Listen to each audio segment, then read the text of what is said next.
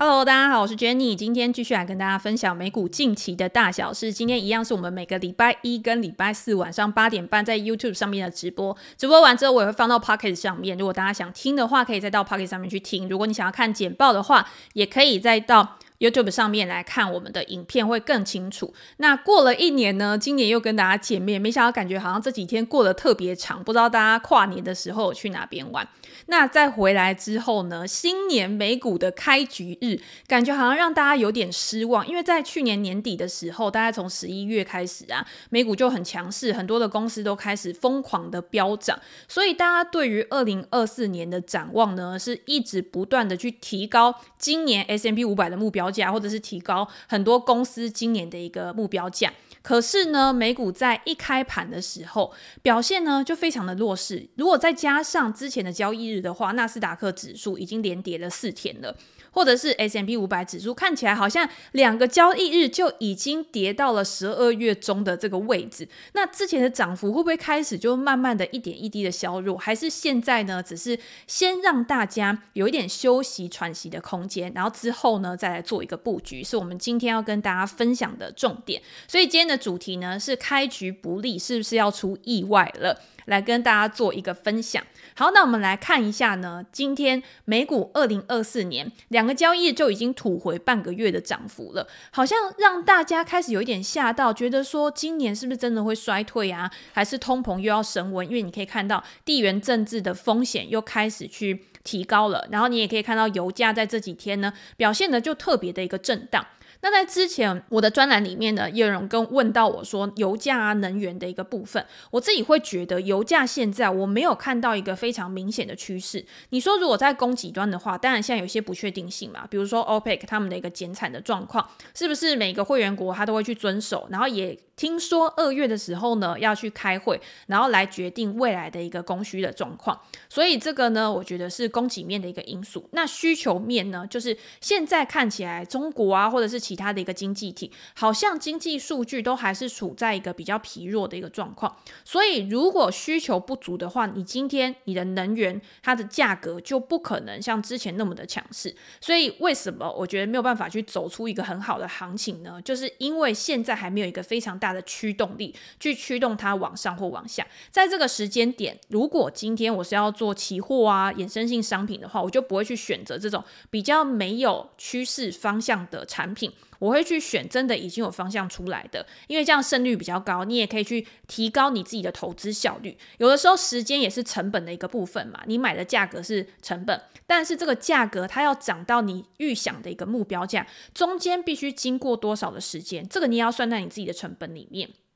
还有呢，如果今天呃行情不如你预期的话，你今天你的风险跟你的报酬比例有没有去控制好？这个是大家在做策略的时候应该要去思考的面向。那另外呢，我们也可以看到美债的收益率，其实昨天有联准会的利呃会议纪要公布出来嘛，本来大家对于今年呢降息的预期是非常高的，但是在会议纪要出来之后呢，感觉好像对于今年呢持续。降息的这个预期有比较稍微缓和，所以也让公债殖利率呢也是比较震荡的一个状况。我们之前有提到过，联准会虽然说它现在已经没有像之前那么的鹰派，他们认为在通膨趋缓、经济真的受到压抑的一个趋势发展之下，没有必要再采取这么激烈的手段去抑制经济，免得到以后如果发生通缩的状况的时候，你没有办法救回来，那会造成更大的一个影响。可是呢，你今天也不要去预期说它转向会转向的特别快速，因为现在还都有很多的不确定性。你只能预期说，现在利率已经到一个高位，已经到一个峰值了，之后有可能会暂停在这边一阵子，或者是像大家市场预期的，在三月的时候会开始做第一次降息的一个动作。可是如果今天真的降息，真的营造出一个宽松的环境的时候，不管今天是债券，或者是股票市场，或者是其他的商品类，可能都会受到激励。我会觉得在现阶段呢，股票市场上面，它如果拉回的话，还是有很多的公司可以去布局，因为它可以看到比较长线的嘛，它的表现甚至会比债券还要来得好。以资产配置的角度，我一直都觉得呢。债券它就是一个资产配置的一个选择之一，它呢是稳健的，它是避险的。如果你今天要求一味的资本利得的话，求它上涨的一个幅度可以高于很多的好公司、很多的成长股，我觉得这个几率是稍微比较低一点点。所以，如果你今天是以资本利得、以价格的考量的话，我会觉得你去选择好的公司，会比你直接去购买债券还要来得好。债券，如果你今天是以领息的角度，或者是以避险啊，或者是在未来有经济衰退的疑虑的时候，它一定是资金的挺泊港嘛。用这样的思考面向去做配置，会是比较适合的。好，那昨天我们也可以看到呢，半导体类股啊，像特斯拉这家公司啊，它都是拖累纳斯达克指数幅度比较大的公司。那为什么会有这样的状况呢？其实我觉得会是因为涨多的关系。大家可以看到，像特斯拉，虽然说它之前有震荡一阵子，但是呢，它在公布它自己最新一季的交车数的时候，并没有特别优于预期的一个表现，也会让市场怀疑说今年的车市有没有办法做很好的一个复苏。但是我们在上一集的节目里面有跟大家分享到，如果今天联准会转向，利率是处在一个比较宽松，或者是开始要转向的一个趋势下的话，我觉得对于车市是会有帮助的，原因是因为之前高利率对于想要买车的人，它就是一种价格的提升。这个也是马斯克自己讲过的。为什么他要一直降价？是因为他要去抵消高利率的情况之下，融资成本上升对于买车的人造成的压力，这样才有办法去刺激买气。那现在联总会转向的话，如果大家有购车的需求，那是不是对于他们就会是一个动机？只是这件事情呢，目前还没有确切的发生，所以大家还是会想说，那现在特斯拉它的交付数虽然说是优于预期的，而且超过了全年的标准嘛，可是你也可以看到它的存货啊，可能有在慢慢的去攀升当中。这些存货要怎么样去做去去化？在未来呢，买气是不是可以持续的去提升，会是市场关注的焦点？那那我觉得，在一月中开始呢，就会陆陆续续有财报公布。那这个财报呢，maybe 就是下一次的一个催化剂。好，那半导体呢，大家都可以知道，去年表现最好的应该就算是半导体类股了吧。所以今年在年初的时候呢，它有一些拉回，我觉得与更长期的趋势来讲，它还是一个可以去关注的目标。等一下我们在后半部的时候呢，会提到我在今年比较关注的一些产业里面呢，就会提到我对于半导体的一个看法。那联总会的会议纪要呢，大家也可以再去看一下相关的重点，在这一段时间之内呢，他们认为还是要保持一定的限制性。我觉得这个就是现阶段市场最关注的，因为你现在还没有其他的事件、重大的消息可以去 follow。但是当财报开始慢慢开出来，然后再当之后的像这个礼拜的非农就业数据啊，它开始慢慢开出来的时候，你就会发现，嗯，好像没有什么惊喜。那没有什么惊喜呢，应该就算是总体经济政策里面最大的一个惊喜。剩下来就是公司它在应对这种高利率的环境之下，它的营运表现、它的状况会是怎么样？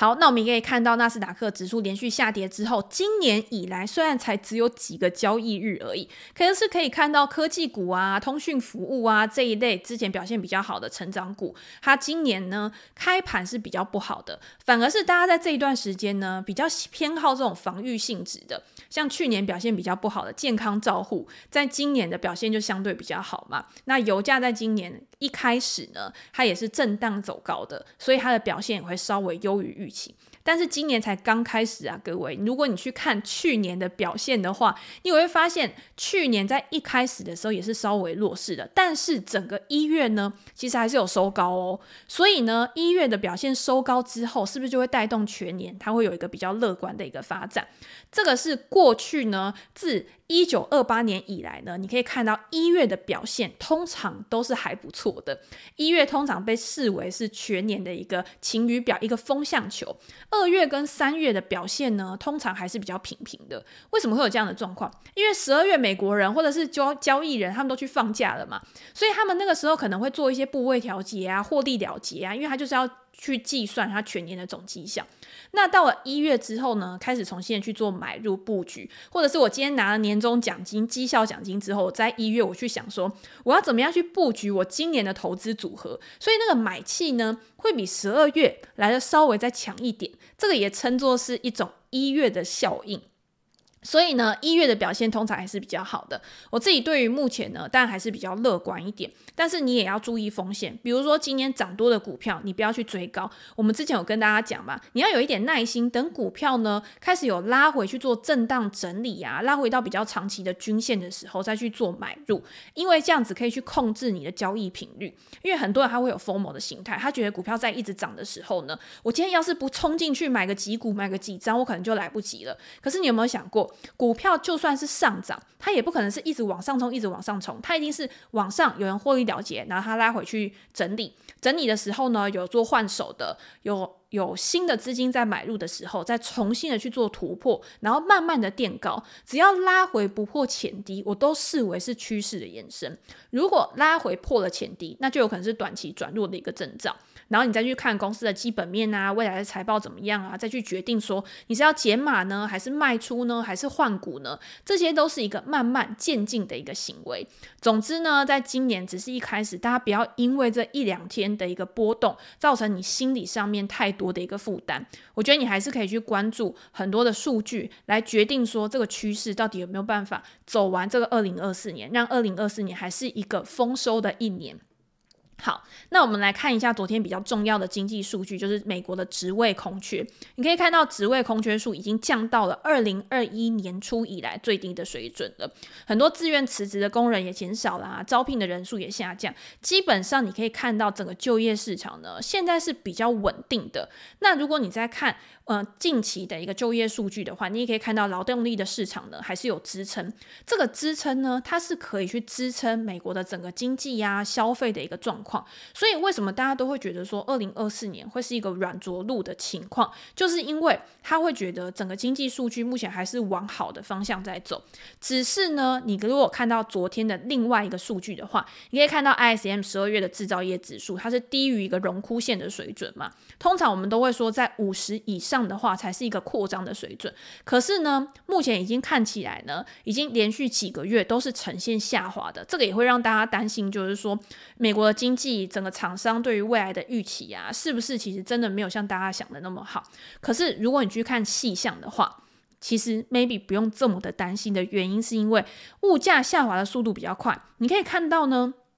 像基础啊、原物料这些价格的，其实。依然是在下降的趋势当中，而且这个降幅呢是七个月以来最大的。那如果今天原物料的价格下跌，那厂商的成本是不是就会有舒缓了？你可以看到呢，很多的经理人他其实对于未来的一个预期，他是偏向比较乐观的。因为他们认为说货币政策的转向会去刺激需求，在十八个制造业里面有十五个都预计说他们在今年他们的营收将会成长，而且他们的资本支出会比去年还要成长十二个 percent。大家有没有想过一件事情？如果今天我不看好未来的前景的话，我会去做资本支出吗？我们以最简单半导体来讲吧，半导体在之前经济循环在比较底部，在很低迷的时候，是不是很多的公司都出来去删减他们的资本支出？原因就是因为我今天去扩大产能，我今天去增加资本支出，但是我带来的回报如果不如预期的话，那是不是就降低了我公司的营运效率，也会去降低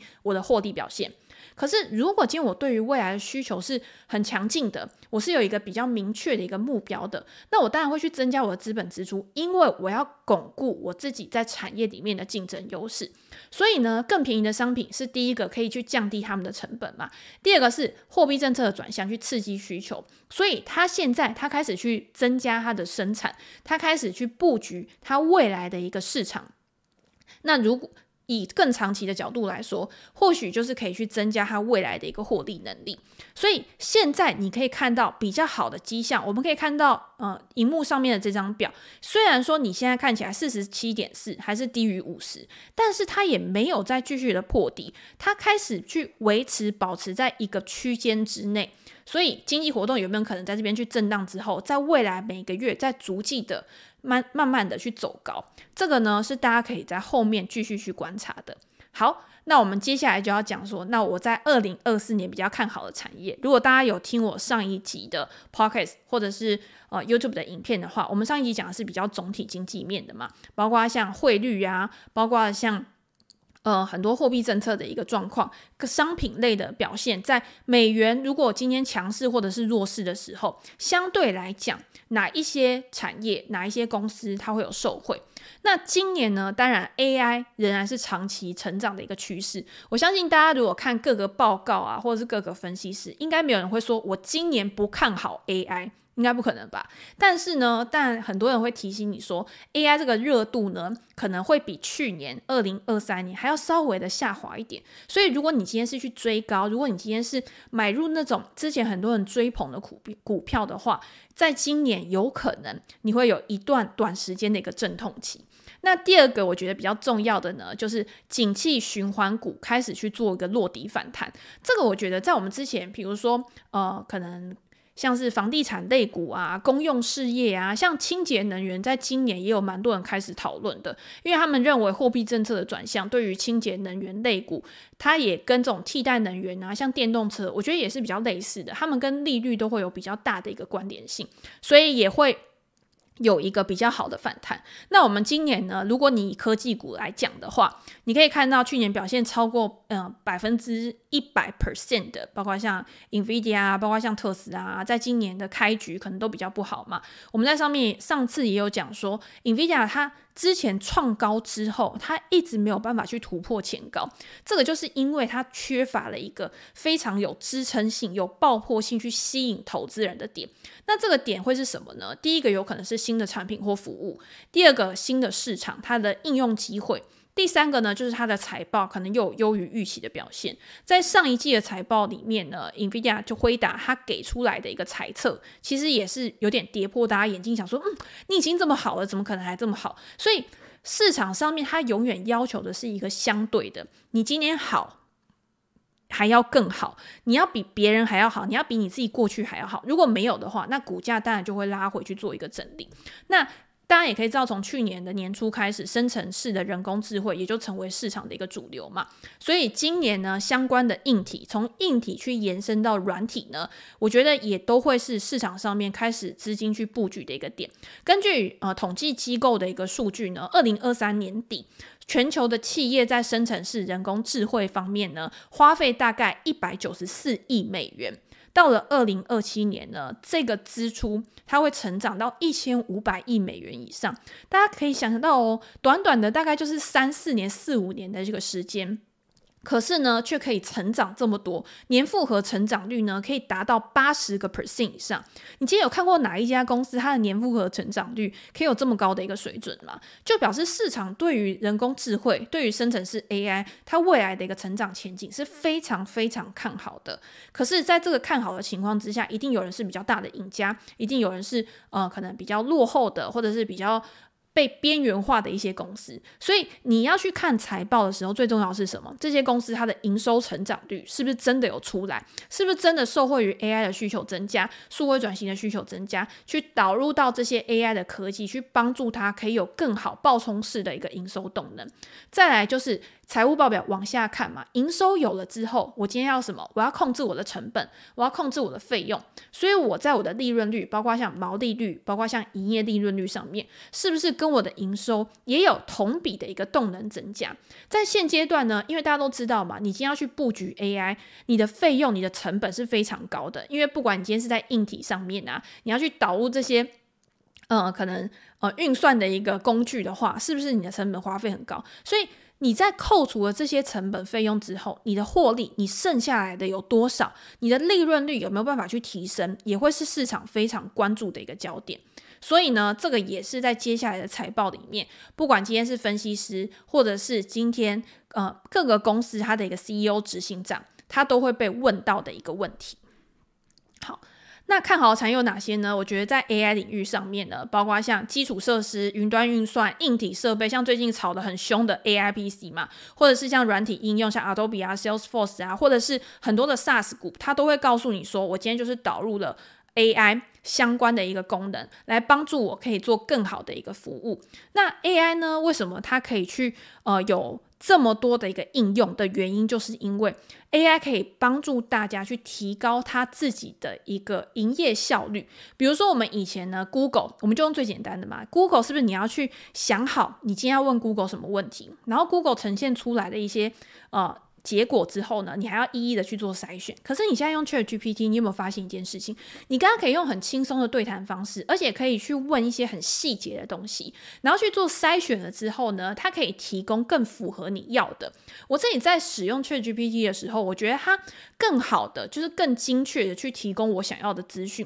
它不能百分之百的去取代 Google。但是呢，我觉得它帮助我省下了很多搜寻的时间，让我可以用更多的时间去确确认这件事情的真实性，或者是他对于我正在做的事情有没有更大的一个帮助，或者是更多的资料来源。我每次都会请 ChatGPT 回答我之后，我都会告诉他说：“你要提供给我资料来源，因为我要去做一个 double check。”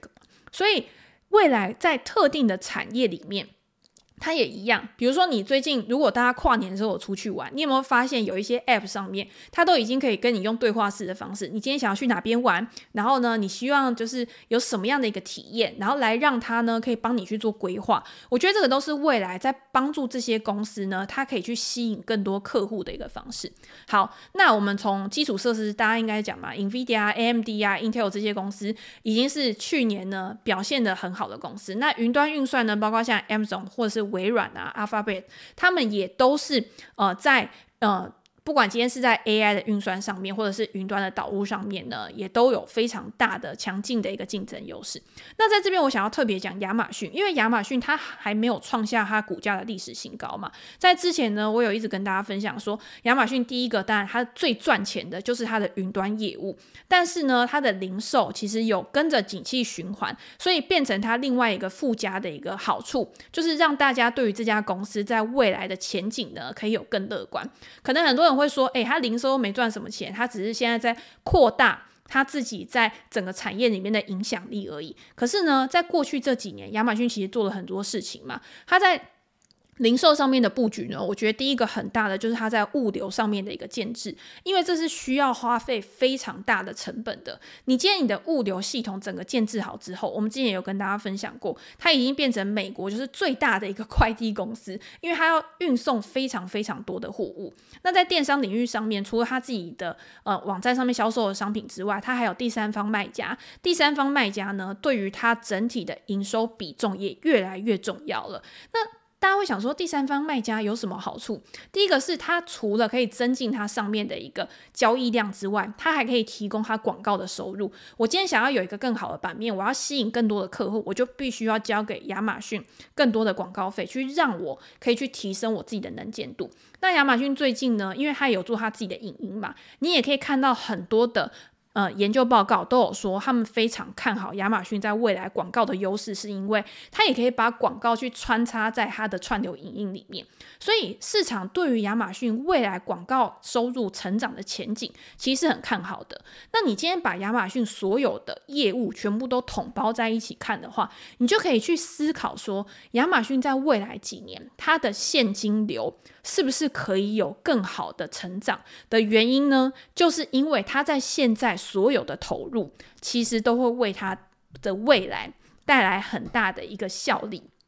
所以我有看到一份报告呢，他们有预计说，他们认为亚马逊在今年二零二四年的营收成长可能还是可以达到十七个 percent。对于很多大型的公司来讲，其实我觉得达到双位数以上的一个成长啊，大概就是符合我自己在分类的时候，我就会把它列为稳健成长股，因为稳健成长股大概在我的分类里面就是在十五个 percent 以上。那如果你还有新的成长动能再加上去的话，当然会更好。可是你说像那种比较小型的公司，达到三四十个 percent 以上。我觉得就会有一点难。那除了它的营收可以成长之外呢，它的获利表现至少呢，分析师认为说也可以上涨大概到八个 percent 左右。它的现在所有的。设置都是为了让它在未来成本效益可以去提升。他们认为，在今年它的自由现金流也可以达到三百八十亿美元。所以，如果以这样子的情况来看的话，其实亚马逊它在未来有没有可能创下历史新高？我自己会认为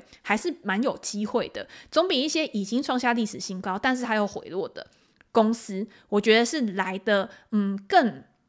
有关注的一个价值，那我当然也不是说已经创下历史新高的公司，它就不值得关注。但是既然它已经创下历史新高了，它短期的动能可能会稍微有一些减弱，因为就像我讲的嘛，有些人可能会想要做获利了结。那你如果拉回再来布局的时候，就会是我觉得比较好的一个时间点。那除了这之外呢，大家也可以看到像呃软体的应用，Adobe 啊，或者是 Salesforce，或者是我觉得资安。其实也是现在大家非常关注的一个焦点。我们之前呢，在专栏里面有跟大家分享过 CrowdStrike 或者是呃 Cloudflare 这几家公司，其实他们在他们的财报会议里面都有提到 AI 为他们带来的效益。那像 AIPC 的话，因为最近台湾就是很红嘛，你只要跟 AIPC 相关的公司都涨了非常多。那美国呢，有什么跟 AIPC 相关的公司？我觉得第一个大家可能就想到 Intel，因为它就是提供晶片。那再来呢，像 Dell，其实之前呢也已经创下了历史新高了。那它呢，除了是我传统电脑的复苏之外，当然也有 AIPC 的一个题材来帮助它，可以让它有估值的一个提升。我知道很多人会现在觉得说 AIPC 它又只是一个愿景、一个想象，你短时间之内要变成一个普及，叫什么换机潮啊，当然是很难。但是当市场上面你的传统的消费，电子已经开始复苏的时候，我觉得大家就会去思考哦，那有什么新的催化剂？这种东西呢，本来就是买在预期，卖在实现嘛。等到你真的呢，有一些呃新的东西来实现，来真的落实到市场里面的时候，那可能又是另外一次趋势的一个开始。所以这个是我觉得，如果以比较大型公司的面向去思考的话，那。这些公司呢，我觉得如果拉回，它还是都有非常长期的一个布局价值。那再来呢，我可以看到像数位广告，数位广告也是我觉得在 AI 趋势的发展之下，还蛮有机会可以持续去成长的。像花旗呢，他就有在他去年年底的一个报告里面，他就有讲到说，他们认为生成式 AI 对于这种数位广告啊，会有非常大的一个帮助。那最大的赢家有可能是谁？就是 Meta。为什么呢？因为 Meta 他在他的财报里面有提到嘛，我今天透过 AI 呢，可以去推送我的广告，然后让我的广告主呢，可以有更好的效益啊，或什么之类的，而且可以帮助我在获取客户的成本上面可以有效的一个降低。那这样子呢，等于就是我的客户得到了满足，愿意花更多钱在我身上，那我的获利能力呢也会相对的一个提升。尤其是现在线上广告呢，在整个景气开始复苏之后呢，不管包括电商啊、旅游啊、汽车啊这些消费品，他今天有赚钱，他认为需求起来，他是不是更愿意花钱在广告上面去吸引更多的一个客户？所以呢，数位广告是今年呢大家可以持续去关注的一个主题。数位广告呢跟传统的广告相比呢，现在它的占比也持续的去提升了。所以这个是第一个，就是。以 AI 出发点，从硬体然后延伸到软体之后呢，你再去想说有哪一些产业可以有更好的一个受惠，来帮助他们可以有获利的提升。我觉得我今天讲的这些啊，都是你。比较可以有具体的想象，而不是一个抽象的概念。为什么？怎么说呢？有一些人会告诉你说，我之后导入 AI 之后，我可以有怎么样的一个很漂亮的一个愿景啊，我未来的潜在市场规模是怎么样？可是如果你要去找到当下的实际应用，它其实是没有的。当下没有实际应用，讲简单一点，就是说它还没有营收可以入账。可是呢，像数位广告，或者是我们等一下要讲的这个产业呢，它是已经可以去落实在我们的实际生活里面，已经可以为这家公司去带来营收的时候呢，那当然在未来的财务报表上面，你就可以看到，你可以去检视这家公司他说的、跟他做的、跟他获得的，是不是有相对应的一个关系。那另外呢，像数位广告里面，你还可以看到去年跌的比较深，然后后来反弹也反弹得非常强劲的，像 Snap、像 Pinterest，这其实呢都是跟数位广告相关的一些公司。好，那另外呢，当然我们就刚刚讲到嘛，我有说你今天你数位广告，因为在旅游复苏之下啊，可能嗯。很多的线上的旅游平台，它都会有需求上面的提升。像我们现在也会想想说，诶，我要出去玩，那我要到旅游平台上面去订房。那订房之后呢，我又不知道我到底要怎么样去规划我在那个住宿旅店附近的一个行程，我可能要自己去 Google，然后自己列一张清单。如果未来呢，有 AI 可以告诉我说，我今天住哪边，附近有什么地方好玩，然后我的交通啊，我之类的，你都帮我安排好，我就直接爽爽的过去，我就根本就完全不用用脑，那不是很好的一件事情吗？那线上旅游呢，其实也会在今年呢，可以是值得关注的一个焦点，是因为现在呢，他们统计说已经有大概三成的客户。都会使用呃生成式 AI 的工具来帮助他们去更好的去呃规划他们的旅游行程。那也有很呃大概百分之八十的顾客呢，旅客他们愿意根据 AI 帮他们推荐的行程来预定他们本来没有任何概念的一个想法。所以我自己呢，因为在这一段期间呢，我自己有去使用的话，我自己会觉得，嗯，真的是有一种会让你想要依赖它的感觉。那，嗯、我们可以看到像，嗯、，Expedia 它就有去推出，就是跟 OpenAI 合作 ChatGPT，然后它就去技术支援这种聊天的机器人啊，或者是像 Airbnb，Airbnb 我记得是在一九还二零年上市的嘛。那如果你今天去看它上市之后呢，它是没有做什么并购的。呃，重大的并购，可是他在近期呢，他去并购了一个 AI 的新创公司。这个 AI 新创公司呢，他之前他的联合创始人有在 Apple，就是苹果里面去呃开发过 Siri，就是呃我们的这个语音智能。然后呢，他去开了这个公司之后呢，Airbnb 去并购它之后，可以把 Airbnb 更好的去结合 AI。在未来呢，Airbnb 它的执行长他就有去，他就有说，他希望呢可以用这种呃透过对话式的人工智慧，可以有一个礼宾服务，就是帮助客户可以达到更好的旅游体验。不过我觉得这些呢，当然他现在已经开始去做执行了。可是对这些比较呃新创的公司来说，我觉得它成本上面也是一个很重要的考量。如果你今天你要去看这些新创公司，或者是比较呃成长型的公司，它相对于那些大型的公司来说呢，它的资本、它的现金流上面可能就不会那么的漂亮。所以呢，在短期之内呢，它投入新的技术，有可能会对它的获利造成一定程度的影响。但是，如果你今天是以一个长期的布局考量的话，现在越早去导入这些技术的人，在未来他的收割的时间可能也会比他同产业的竞争对手来得早。那 Airbnb 我觉得它算是过去这一年呢表现的稍微比其他的公司还要差一点的。我觉得今天不管是旅游的复苏，或者是他在财报里面有讲嘛，有一些市场呢，它的这种住宿的单价可能是比较低的，或者是呢，它还没有一个很好的爆发点，但是。在未来，当然，如果经济越来越好，然后联准会开始转向，或者是呢，呃，整个全球的一个旅行人口啊，或者是像 Airbnb 它也有转型做那种长住宿，他希望有些人呢，呃，比较远距工作的，他可以借由 Airbnb 来达到一些除了旅游休闲以外的一个功能。那我自己还蛮喜欢这家公司的啊，就是也提供给大家做一个参考。好，那今天呢，大概就跟大家分享到这边。最后跟大家分享一个讯息，就是 PressPlay 呢，它有一个限时的专案。那这个专案比较特别，就是你只要订了我的专案之后呢，先有八五折的优惠。那它在一月中的时候呢，会再送你六大亮点的产业报告。这个产业报告不只是我会提供文章之外，还有其他的呃平台上面的其他部落格或者是其他的一个财经。作家他也会提供他们对于他们自己擅长的产业有提供产业的报告，所以大家有兴趣的话，我也会把链接放在资讯栏，大家可以看一下。那我们今天呢，就来回答现场有什么样的人有问题。好，陈俊伟说好事多创高，DG 还在 Dollar Tree，呃，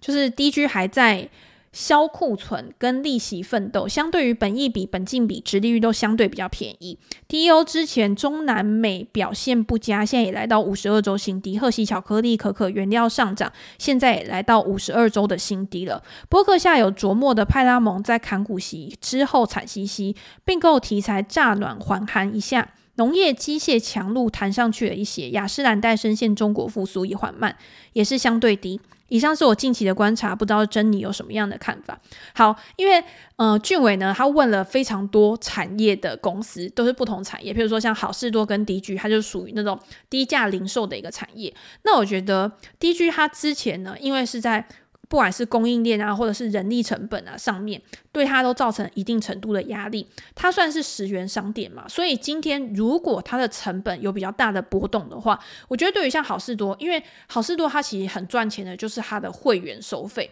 那会员收费呢，其实就是一种无成本的。我今天只要有顾客来消费，即便是我的产品，我卖的利润只有一点点好了，但是我只要可以吸引越多的客户，那我今天我的获利能力就可以持续的提升。一样，好事多在近期，他不是也有说他要发特别股息吗？可是 DG 呢，我觉得相对来说，它的竞争障碍，也就是你进入障碍，你的壁垒其实很少的。我今天在呃十元商店第一家，我找不到我想要的东西，我就直接到第二家去。我并不会因为我对这家公司有什么样的感情，或者是我已经投入了一个沉没成本，我已经缴了会费了，我就一定要在这边消费不可。所以。以长期来看，我觉得 DG 它是一个好的公司，因为如果你去看它的一个长期的股价表现的话，其实它还是呈现一个向上趋势。但是它一定是要在价格非常低价的时候买。我觉得用 PE 本益比来看，其实是好的。那如果你今天在相对便宜的位置买的话，你要有耐心，因为。第一个是我们有讲嘛，市场上面你今天股价被低估，不代表说你一定要马上涨回来，它可能会有一段时间酝酿期，在未来呢，需要有催化剂，需要有资金进场去推升股价的上涨，不管是基本面或者是资金面，我觉得两者是缺一不可，才有办法去带动股价的一个提升。那像嗯贺喜巧克力，它之前呢，去年的时候，它有一度也是非常的强劲，然后股价创下历史新高，但是你也知道，像这种。餐食类的，像那种食品类的公司，它一定也是有一个估值区间的。所以，当它的股价突破历史新高之后，相对于它过去的一个估值表现，它是处在高端还是低端？我觉得这个跟零售想一样。就是你也可以去找它过去比较长时间，可能五年、十年的一个本益比区间，然后去观察说它现在到底是处在股价的高档，还是处在股价的低档。那像波克夏有琢磨的派拉蒙，或者是呃其他这种可能跟景气循环，或者是跟中国市场有比较有相关的公司，我觉得第一个你要去看的是这个。如果今天它是因为中国的经济影响的话，那当然你今天中国要复苏，才有可能对它会造成一个反弹的力道。如果今天呢，除了中国市场以外，它如果在美国市场，它可能也有衰退，或者是今天竞争对手的增加，会也会造成它获利能力的下滑。在这些结构性的因素，也就是影响工资营运本质的因素都改善的时候，才有办法去带动雅诗兰黛估值的一个提升。但是我记得啊，雅诗兰黛在最近一次财报之后不是重挫吗？它在之后反弹力道，其实我觉得这段时间并没有到非常的差。那就是要看反弹，它有没有办法去做一个动能的延续，来帮助你可以更好的去做布局。那我觉得雅诗兰这家公司呢，它当然也是好公司，但是也是要在合理的价格，然后分批的去买，因为短时间之内，你如果要看到整个经济的一个反转呢，我觉得也不是到那么的快。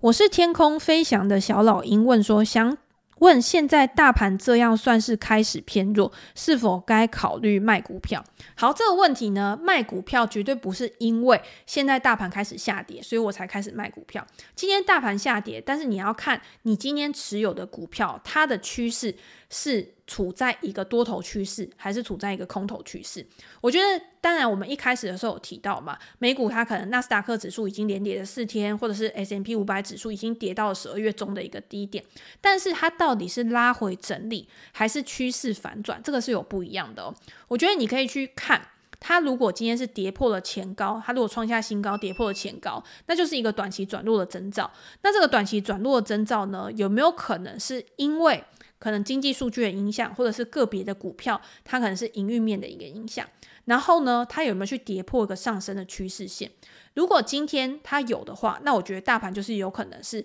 呃开始有转弱的迹象。那你手上的持股，如果它又是很弱势的股票的话，我就会选择去把手上的股票卖掉，或者是去做减码。但是我如果手上的公司呢，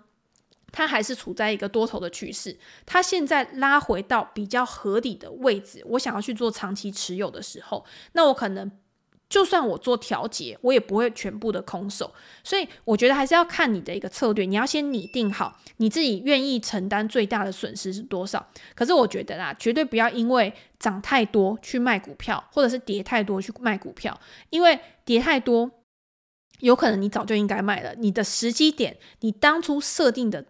那个出场点是在哪边？你自己在进场的时候，你就应该要先有一个思考。好，那今天呢，就先跟大家分享到这边。那也很开心，今年可以再次的跟大家见面。如果大家有任何的问题的话，也都可以留言，然后评价给我。我们在之后的影片里面都可以再拿出来跟大家讨论。那就祝大家新的一年可以在投资收获满满，然后每一天呢都过得幸福、健康、快乐。那就先这样喽，拜拜。